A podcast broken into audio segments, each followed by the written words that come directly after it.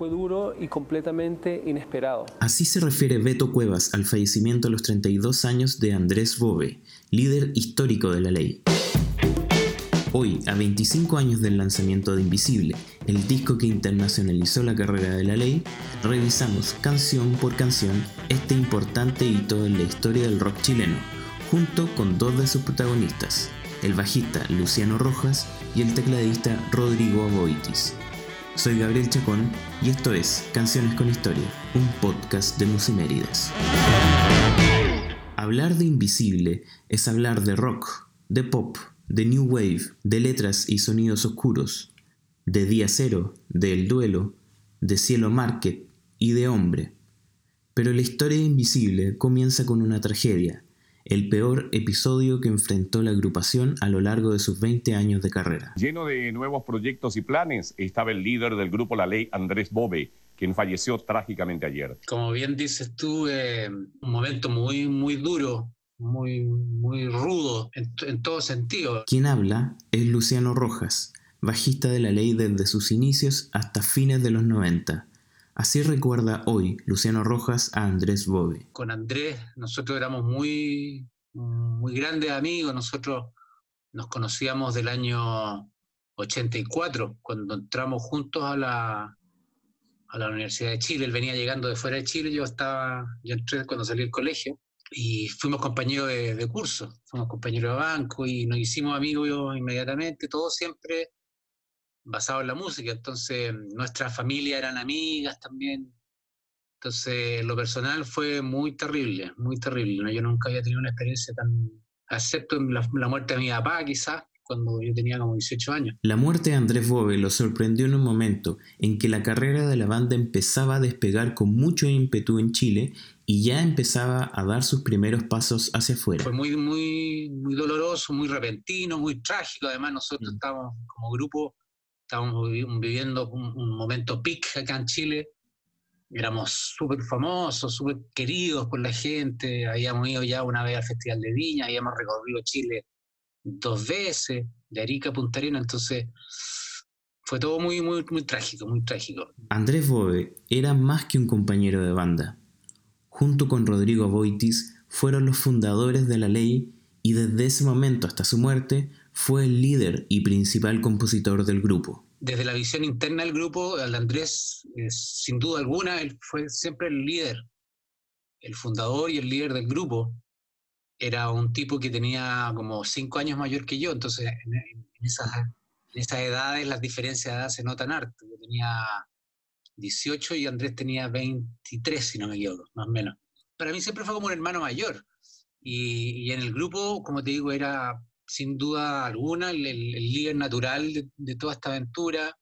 Él había sido una persona que había vivido fuera de Chile muchas veces. El papá el papá de Andrés era piloto de avión que salió para el 73, salió a vivir afuera. Entonces vivió en Roma, vivió en Estados Unidos. Eh, entonces tenía, tenía mucho mundo, mucha cancha, eh, sabía mucho de música, además tenía una experiencia mucho mayor que la nuestra. Nos quedamos sin, sin un líder dentro de la banda, que era el principal compositor además. Entonces, en, la interna del grupo fue muy difícil remontar toda esa situación, sumado a que todo Chile nos dio por muerto a todos, que el grupo llegó hasta aquí nomás, la prensa nos mató varias veces, que, trágico todo, que el grupo se acabe de esta forma, entonces fue, fue bastante difícil retomar todo. Volver o separarse definitivamente. Con ese repentino e injusto dilema se encontró la banda en abril de 1994. Faltaba aún más de un año para que Invisible saliera a la venta un año decisivo, de aprendizaje y de muchas dudas. Un año que comenzó con la decisión más difícil que la banda tuvo que tomar en su corta pero explosiva carrera. Tuvimos unos días de duelo, eh, hablamos, qué sé yo, nos juntamos en la casa de la, de la, novia de Andrés en esa época, la Connie, nos juntamos ahí a tomar té, a, llorar un rato. Estábamos muy confundidos. Eh, y hubo un momento que en la casa de la Connie, recuerdo yo, estábamos todos, como que coincidimos que estábamos los, los, los, que quedábamos y nos metimos al baño, qué sé yo, como lloramos un rato y dijimos, como que básicamente eh, Andrés lo que hubiese querido en el fondo que su proyecto en una situación como esa hubiese continuado. El, su legado, porque habían, había material que veníamos trabajando, eh, teníamos ya una carrera impecable en Chile, estábamos a puertas de, de salir al extranjero, etc. Entonces eh, decidimos de que en realidad el deseo de Andrés hubiese sido que continuara. Luego de su muerte, el grupo debe reformularse y deciden continuar en honor a su amigo. Para hacerlo, ingresan a la banda dos músicos clave. Uno de ellos es Pedro Frugone, quien toma la difícil posición de ocupar el puesto del guitarrista dejado por Bobe. La segunda incorporación es un regreso a la banda luego de tres años fuera. Rodrigo Aboitis. Bueno, en ese tiempo yo estuve trabajando ahí en la industria automotriz, a mí me gustaban mucho los autos, entonces estuve trabajando ahí este, todos esos años. Rodrigo Aboitis incorpora nuevamente la figura de un teclado en la ley, profundizando con esto un estilo más pop y a la vez más oscuro. Y la verdad es que lo mío era la música. Continuar, una decisión compleja en un contexto en que los medios de comunicación no dejaban de especular sobre el futuro de la ley. Encerrarse, apartándose de todo el mundo, pareció entonces la mejor opción. Fuimos como dos semanas, si no me equivoco, a una parcela que se consiguió Alejandro Sanfuentes, que era el manager nuestro. Es una parcela la mamá de él, que queda aquí en Colina, la afuera de Santiago. Y ahí agarramos unos bolsos, nos fuimos con todos los instrumentos y nos pusimos a componer, a trabajar, y nos quedamos a dormir ahí, hacíamos asado. fue como una especie de concentración que hicimos.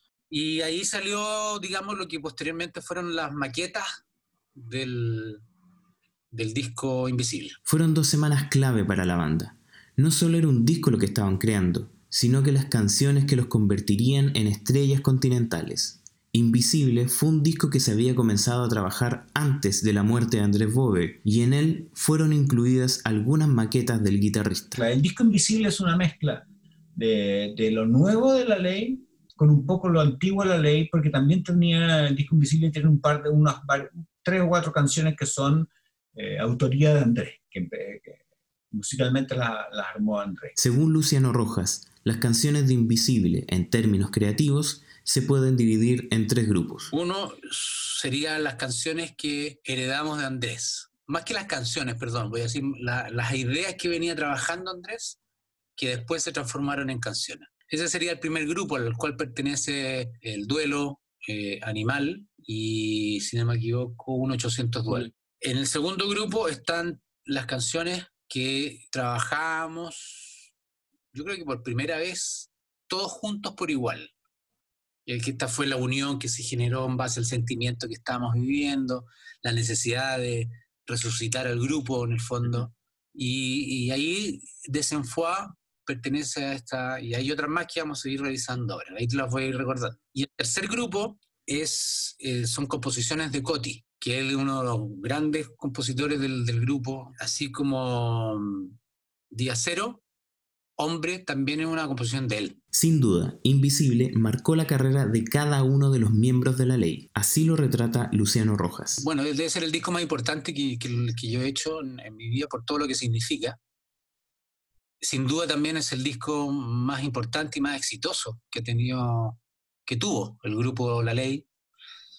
Es un disco que es muy ecléctico en lo estilístico, en realidad, un, disco muy honesto, sin duda, un disco que salió absolutamente desde la profundidad del corazón de todos nosotros y, yo creo que eso se, se notó en su momento. Y para abordar este nuevo capítulo en la historia de la ley, recurrieron a uno de los mejores productores a nivel mundial, Humberto Gatica. Al comienzo fue eh, como intimidante por la figura. Yo y Andrés, por lo menos, éramos estudiantes de, licenciatura en sonido en la Universidad de Chile. Entonces, Humberto Gatica era como un, el Arturo Prats del sonido, digamos, una cosa así en Chile pero Andrés ya había tenido un contacto con él en el año 93, porque fuimos a mezclar un EP que sacamos en ese año que se llamaba Cara de Dios, y lo fue a mezclar él, digamos, fue él, y con Alejandro Sanfuente, el manager, fueron ellos dos nomás a mezclar ese trabajo, y por ahí por allá contactaron a Humberto Gatica y lo, lo mezclaron con él. y ahí hicieron muy buenas migas y, y, de hecho el mismo Humberto Gatica quedó bastante afectado con, con, el accidente de Andrés. Entonces él se vio también en cierta forma emocionalmente involucrado. Y él tomó un poco las riendas de productor, eh, contrató un guitarrista, ah, como, que él, como que se comprometió bastante con el proyecto a raíz de que él también se sintió muy afectado con, con esta trágica muerte del, del Andrés. Estuvimos trabajando en... Eh, en Estados Unidos, en Los Ángeles, estuvimos como un mes, un mes y algo grabando el disco. Eh, hicimos unos demos antes aquí con eh, Oscar López y que los demos quedaron muy buenos. No, no, dice, no diferencia mucho los demos de, o sea, en tanto el tema, hacia el sonido sí. Pero los temas se mantuvieron, la estructura melódica y todo eso. La parte musical se, se, se mantuvo, a lo mejor algunos arreglos se, se se perfeccionaron. Digamos. Un viernes 28 de julio de 1995, Warner Music lanza Invisible en distintos puntos de Latinoamérica, España y Estados Unidos. En ese entonces, El Duelo, su primer single, comenzaba a ocupar los primeros lugares de preferencia en todo el continente, y la ley se embarca en una gira que durará más de dos años. Fueron dos años, como, como dices tú, y, y, también es muy cierto que nosotros dentro de la masa de la música popular mexicana, en esos tiempos, digamos, nosotros éramos música alternativa, nosotros éramos música indie, no éramos muy populares en cuanto a categoría, digo. Y nosotros recorrimos México, pero de, ciudad por ciudad, bueno. Casi tocábamos todos los días durante un año. Ah, fue muy agotador. Tocábamos en todos los palenques donde pelean los gallos. Palenques es un espacio destinado para realizar peleas de gallo y espectáculos de música folclórica. En México, las peleas de gallos forman parte de la cultura y tradiciones de la mayoría de los estados. Para mí era una sorpresa, o sea, esto es donde estaban peleando los gallos, salían los gallos, en un lado estaban los camerines de los gallos muertos, digamos, estaba un barril, estaba un olor a amonio eh, muy fuerte, este, estaban los gallos a un lado, ¿no es cierto? Y nosotros en el otro lado, ah, que teníamos que salir al concierto fuimos a los lugares más folclóricos del, del, país, una aventura hermosa, porque pudimos, tuvimos la suerte de conocer la cultura mexicana de, todos lados, pero fueron, bueno, fueron dos años que estuvimos viajando por todo México. Bueno, y Estados Unidos también. Y yo creo que eso, digamos, eh, eh, fue, digamos, los cimientos del grupo que, que tuvo para, para, después en el año 2000, cuando yo ya no estaba en el grupo en el fondo. Pero eh, me refiero que ahí nos metimos en la médula de la cultura mexicana. O sea, hasta, hasta la señora del campo conocía el grupo La Ley. Y, era, La Ley era un grupo de rock medio gótico, entonces era súper súper ácida la, la mezcla. Pero esa gira se llamó Invisible, fue una gira que fue en homenaje, el disco y la gira fue un homenaje al Andrés, y eso yo creo que caló hondo en la gente, en el público y los seguidores de la ley mexicana. Uno de los puntos más altos de la gira lo vivieron el 11 y el 12 de octubre del año siguiente, cuando llenan en dos oportunidades el reconocido Auditorio Nacional de Ciudad de México, profundizando el éxito que la banda tenía en ese país. Tengo marcadísimo, eh, fue muy emocionante, fue muy, muy bonito. El Auditorio Nacional, para la gente que no sepa, es como es el templo de la música mexicana que ahí llegan los, solamente los grandes un espacio impresionante, como de 16.000 personas, y, nosotros lo llenamos, como todo. Es, es cerrado también. Es, un espacio cerrado. Claro, entonces más imponente también el público, cómo se escucha, la acústica que tiene. Sí. Impresionante, el griterío de la gente, repleto por todos lados. Yo ah, recuerdo muy bien, punto tú, que en las afueras del teatro habían cuadras y cuadras de piratería. y allá la, los piratas tienen, no es que sean aceptados, sino que ya están integrados, digamos, a la dinámica de los conciertos de la, o de la gente famosa. En el fútbol es lo mismo. Entonces, el, productor de esos conciertos le paga, o sea, el, el, pirata le tiene que pagar un cierto porcentaje al productor del concierto y ah. pone sus camisetas, sus cintas, su calendario, bueno, todas esas como, eh, cachivaches que venden ahí y eran cuadras y cuadras de, la ley, así, ¿no? Era una locura, una locura. Fue en este contexto en que la ley decide mudarse a México. Que nosotros firmamos un contrato con Warner Music México eh, para ser artistas mexicanos.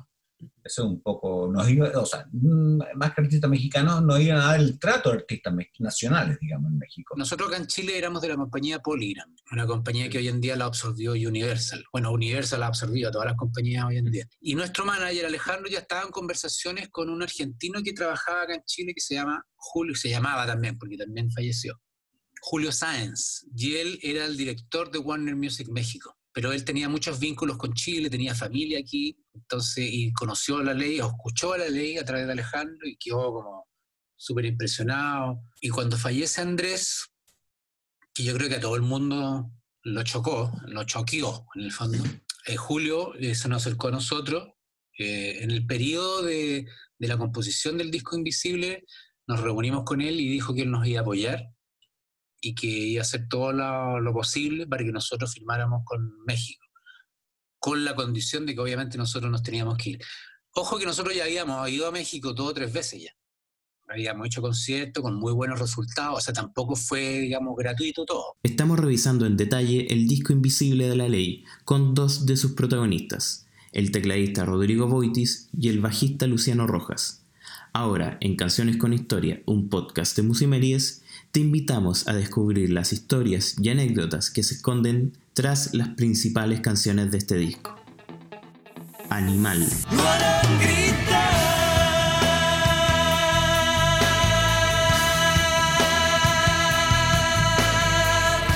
Animal era un tema que ya estaba, eh, era de los temas que ya Andrés ya había, ya había hecho una maqueta. Yo creo que es un tema que tiene mucha onda, que tiene como, es muy en vivo el tema más que, más que discográfico. Es un tema que se planteó un poco, creo yo, en, base a tocarlo en vivo. La única canción de ese disco que Andrés la dejó más completa.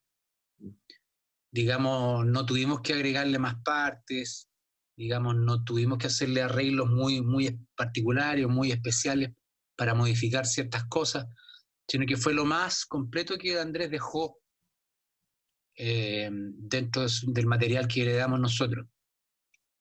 Aquí me refiero que no la intervenimos mucho, sino que la produjimos nomás, la hicimos sonar mejor y, y era una y es una, una, canción, una tremenda canción que en realidad uno escucha el, el riff del comienzo que es el tan ten tan ten tan ten tan y vienen al tiro flashback de, de la época es una canción que, que, yo creo que a nosotros por lo menos nos, nos, rememora mucho, digamos, esa, esa extraña época, porque era una mezcla de, de, dolor muy profundo, pero de mucha sorpresa y felicidad también con el éxito que estábamos teniendo en esos, en esos días.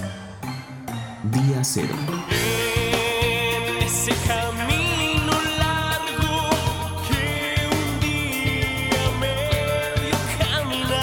empecé a trabajar eh, este tema eh, con un bajo, con nada más que con el bajo. Todo lo demás vino después, pero lo primero que hice fue el bajo. De, quería hacer una canción con un bajo que estuviera todo el dato como en un loop. Lo que pasa un poco con Día Cero eh, es un poco un reflejo, la diferencia que, era, que teníamos Andrés y yo. Andrés era, era mucho más pop que yo, en el sentido de pop musical, de melodía, de armonía. A mí me gustaba la armonía pop, pero dark. Entonces eh, me gustaban mucho las armonías menores, diminuidas y el tipo de melodía. Y ahí había una, una buena mezcla entre los pop. Yo creo que Día Cero un poco es eh, ese lado mío, un poco más entonces tirado por el pop. El duelo.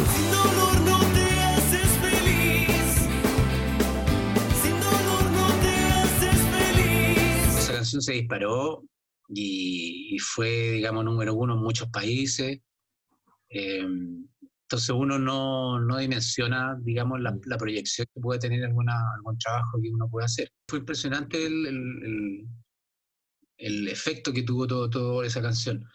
Y como bien dices tú también, esta fue una otra de las ideas, pero esta estaba más desarmada.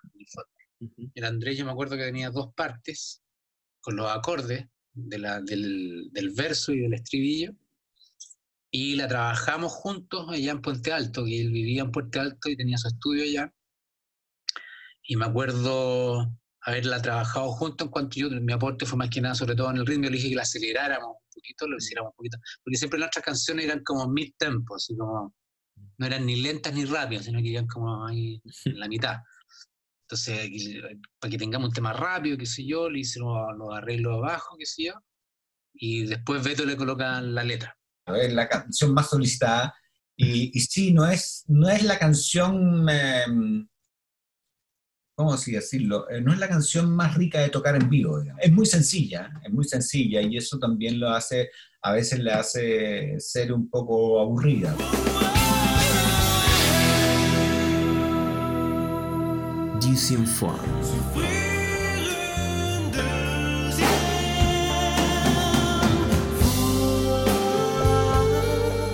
Eh, Fue una canción que, mm, eh, que la hice en piano y, y tenía un poco el ambiente de balada. Bueno, y a Beto le gustó mucho eso y eh, le llamó a eh, cantarla en francés.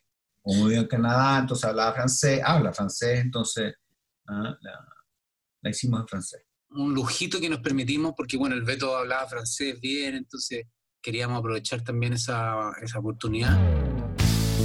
Hombre.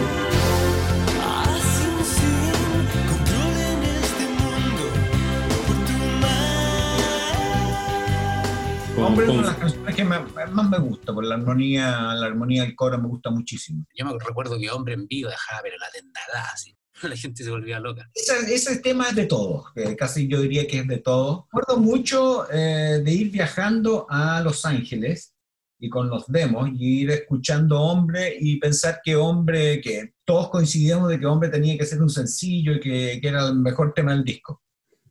En ese entonces era el demo, digamos. Me acuerdo de, de ese- de esa conversación en el avión. Es una canción con mucho power, una hermosa composición musical. Y, y cuando veo el video me trae mucha nostalgia, porque era una época que lo pasamos súper bien. Yo recuerdo haber grabado ese video en una gira que estábamos en Estados Unidos Ujú. y estábamos por el lado de Las Vegas. Y íbamos grabando en la carretera, así como un road movie. Y, y lo pasábamos súper bien, súper bien, lo pasábamos la raja. Entonces, cuando veo el video me da como nostalgia y acompañado con esta con este tremenda tema, como que me gusta, me gusta, me gusta recordar.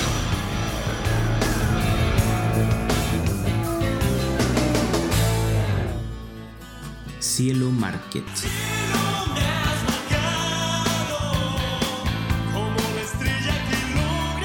Zero Market pertenece a este grupo que te contaba yo de canciones que se hicieron en taller.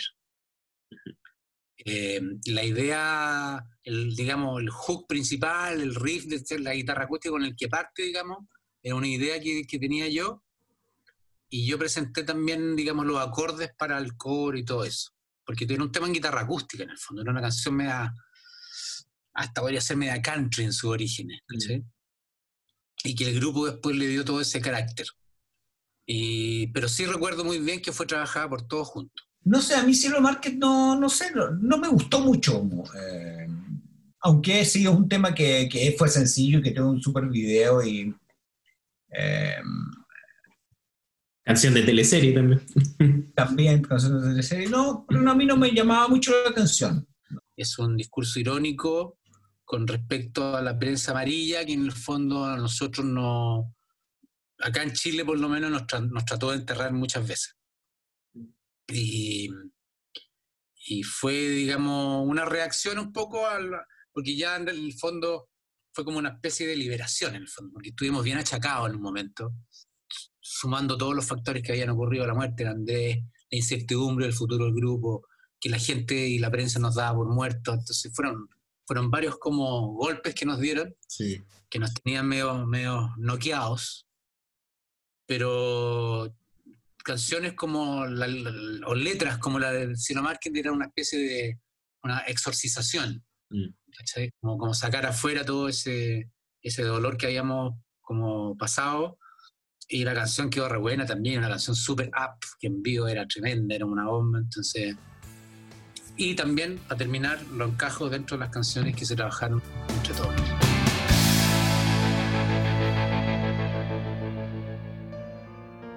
The Corridor.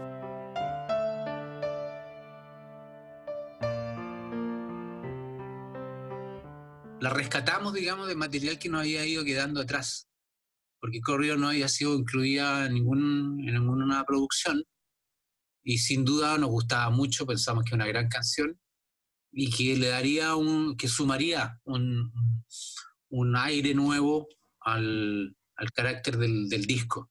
Entonces, no, no, se le hizo mucho en realidad. Esa canción es básicamente una canción de piano y voz. Así sí. que, exacto. Y es, y es, una composición de Rodrigo, de Cote Oitis. De es una canción que, que, yo la compuse cuando yo me fui eh, a Estados Unidos la primera vez, ¿no es cierto? Después de, de que hicimos el disco con Andrés y Shia, yo me fui a Estados Unidos y en Estados Unidos me acuerdo que me compré un piano, un Kurzweil, patente, eh, y en ese piano Kurzweil, eh, eh, un teclado más que un piano, eh, ahí compuse en un departamento que arrendé una pieza chica, ahí compuse de corredor. ¿Ah? Ahí compuse, estaba muy melancólico, ¿no? Me sentía bien en Estados Unidos, la gente, eh, bueno, sobre todo Los Ángeles. Los Ángeles no es una ciudad en que tú salgas y puedas caminar en la calle y que veas gente. Es una ciudad que todos andan en auto, eh, muy poca interacción entre la gente. El americano además en, en, Los Ángeles es muy distanciado de los demás, como que no, no tiene mucho roce con, con, lo, con la gente. ¿Ah? Entonces me sentía un poco eh, como fuera de lugar, fuera de lugar me sentía. Claro. Y, y hice esa canción. 1-800 Dual. Hombres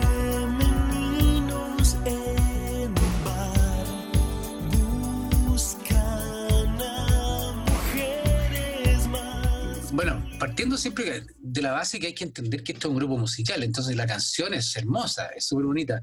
Una de las canciones heredadas de Andrés, que esa la intervenimos un poco más, porque aquí habían quedado pedacitos de, partes nomás. Y con, con, yo me recuerdo muy bien, con Coti lo, lo rearmamos, le pusimos una, una, segunda parte. Mira, técnicamente la parte musical, eh, como te contaba, fue una parte que había empezado Andrés y que mm, era nada más que un... Eh, yo sentía que necesitaba otra parte.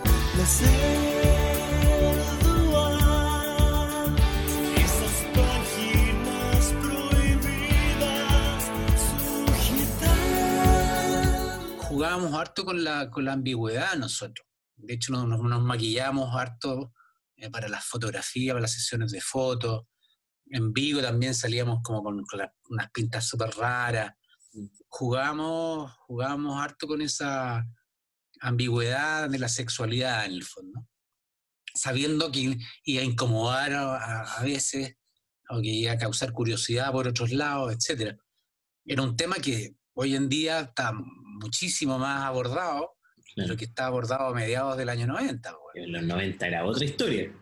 La otra historia. Increíble como en tan pocos años ha evolucionado mm. tanto ese tema. Sí. Y entonces causaba, no sé, causaba cosas, eso sí, no sé si eh, pudor, eh, qué sé yo, curiosidad, te digo, no sé, después mm. pero causaba cosas, eso es indudable. Yo creo que el contexto está dado eh, porque sí existía todo un ambiente eh, travesti homosexual de remate Totalmente. En, en, la parte artística. Eh, o sea, siempre ha existido. Pero underground. Underground, sí, underground. Claro. Y siempre vimos eso, o sea, no, es, no, es, no era ajeno a nosotros. No era una cosa ajena a nosotros, a lo mejor ajeno a, a los medios de comunicación y, y no sé, y, y, al público en general, claro, era ajeno pero um, en nuestro medio no era nada ajeno. ¿Ah? Y es más, o sea, conocimos a Candy Dubois, hicimos una gira con ella. Entonces la recepción era increíble. La, la, yo me acuerdo, las mujeres se volvían locas, las niñas. ¿Cachai? Era como, como, ¿cómo se puede decir? Como extraño, ¿cachai? Como... Sí. El, me imagino que para la gente de México tiene que haber sido algo muy, muy especial, muy pocas veces visto a nivel masivo, ¿cachai? Y, Porque era, mucho duda, más, era una sociedad mucho más machista que la chilena, ¿no? Muchísimo más, muchísimo.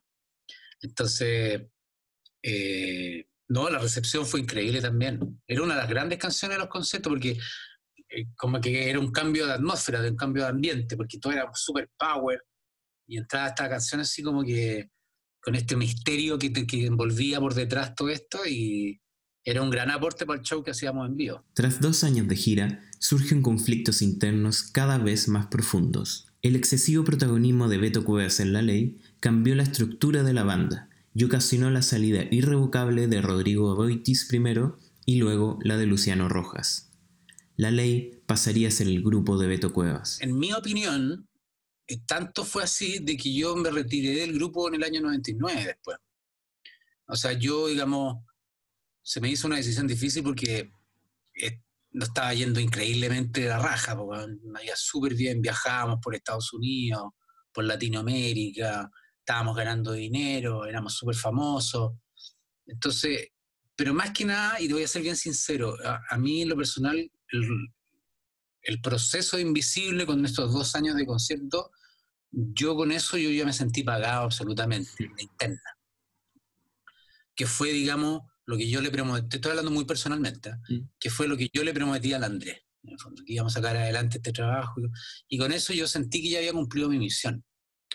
Y en el disco Vértigo seguimos trabajando, eh, aún existían algunas eh, eh, re- remembranzas de la buena onda que tuvimos con Invisible, porque la- las relaciones se fueron oxidando muchísimo posteriormente de que el, posterior a que el Beto Cuevas empezó a tomar el liderazgo del, del grupo.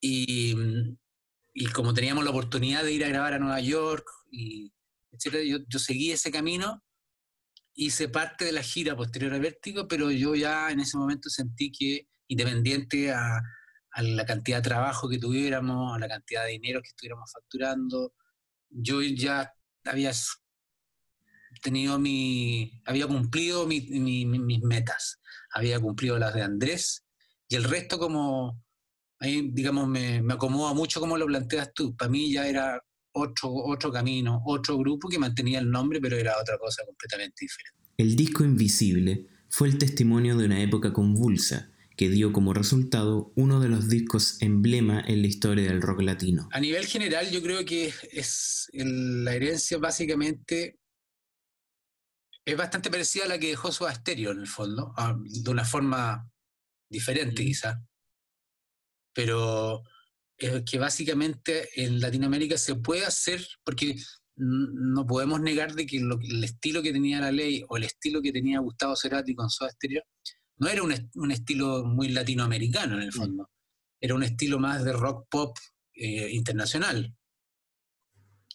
Y que siempre no ha sido muy cercano para los latinoamericanos por un tema del idioma, ¿te fijas? Eh, entonces, yo creo que una de las herencias grandes fue que esa, de que dejar un legado de música del mundo, música internacional, hecha en Latinoamérica. Y me- ahí con eso me refiero a la calidad Sí. y a la- a- de las composiciones, de las producciones y de, la- de las canciones mismas, etcétera. No sé, yo creo que le dejó una herencia con respecto al rock pop. Eh, una herencia mm, de trabajo, de, de buen sonido, de, de que las cosas se pueden hacer en grande, de que las cosas este, se pueden hacer muy bien así como se hace en el resto del mundo. Yo creo que esa es la herencia. Siempre pensamos en eso, siempre pensamos en que teníamos que ser un grupo como, no sé, los Duran Duran o como Tok Tok o como cualquiera que estuviera girando en el mundo, digamos. Eso es lo que era el sueño, digamos. Bueno, me dejó el, eh, el poder eh, hacer un, un trabajo tan excepcional como el que hicimos. Este, el poder también este, conocer lugares que, que no conocía, espacios que no conocía, eh, gente que no conocía. Y, sí, me dejó mucho. Fue una de las... No, no te puedo decir que una de las mejores etapas de mi vida, porque la mejor etapa de mi vida que tengo con la ley fueron anteriores, cuando estaba Andrés. Me siento muy orgulloso en, en- en lo personal y como, como grupo trabajo con, con grandes amigos que tengo ahora y con colegas de trabajo de ese momento. El, el hecho de sacar adelante un proyecto como ese, guiado únicamente por el instinto y por el dolor y por el amor que sentíamos por el Andrés, haberlo llevado a cabo haberlo instalado a un nivel latinoamericano y después haberme, al poco tiempo haberme retirado, como que me siento un campeón. Es como si Zinedine Zidane, que cuando le da el cabezazo al italiano, ya se retira el fútbol. Entonces, yo me siento muy orgulloso. Un gran disco, un gran legado que dejamos para la música chilena y, por qué no decirlo, para la música latinoamericana también. Y me siento muy orgulloso de, de haber participado, tener mi trabajo ahí y que me dio toda la confianza también para, para todo lo que hice después, con mi grupo Psycho Claro, y, y otros proyectos que, que he levantado también y he producido.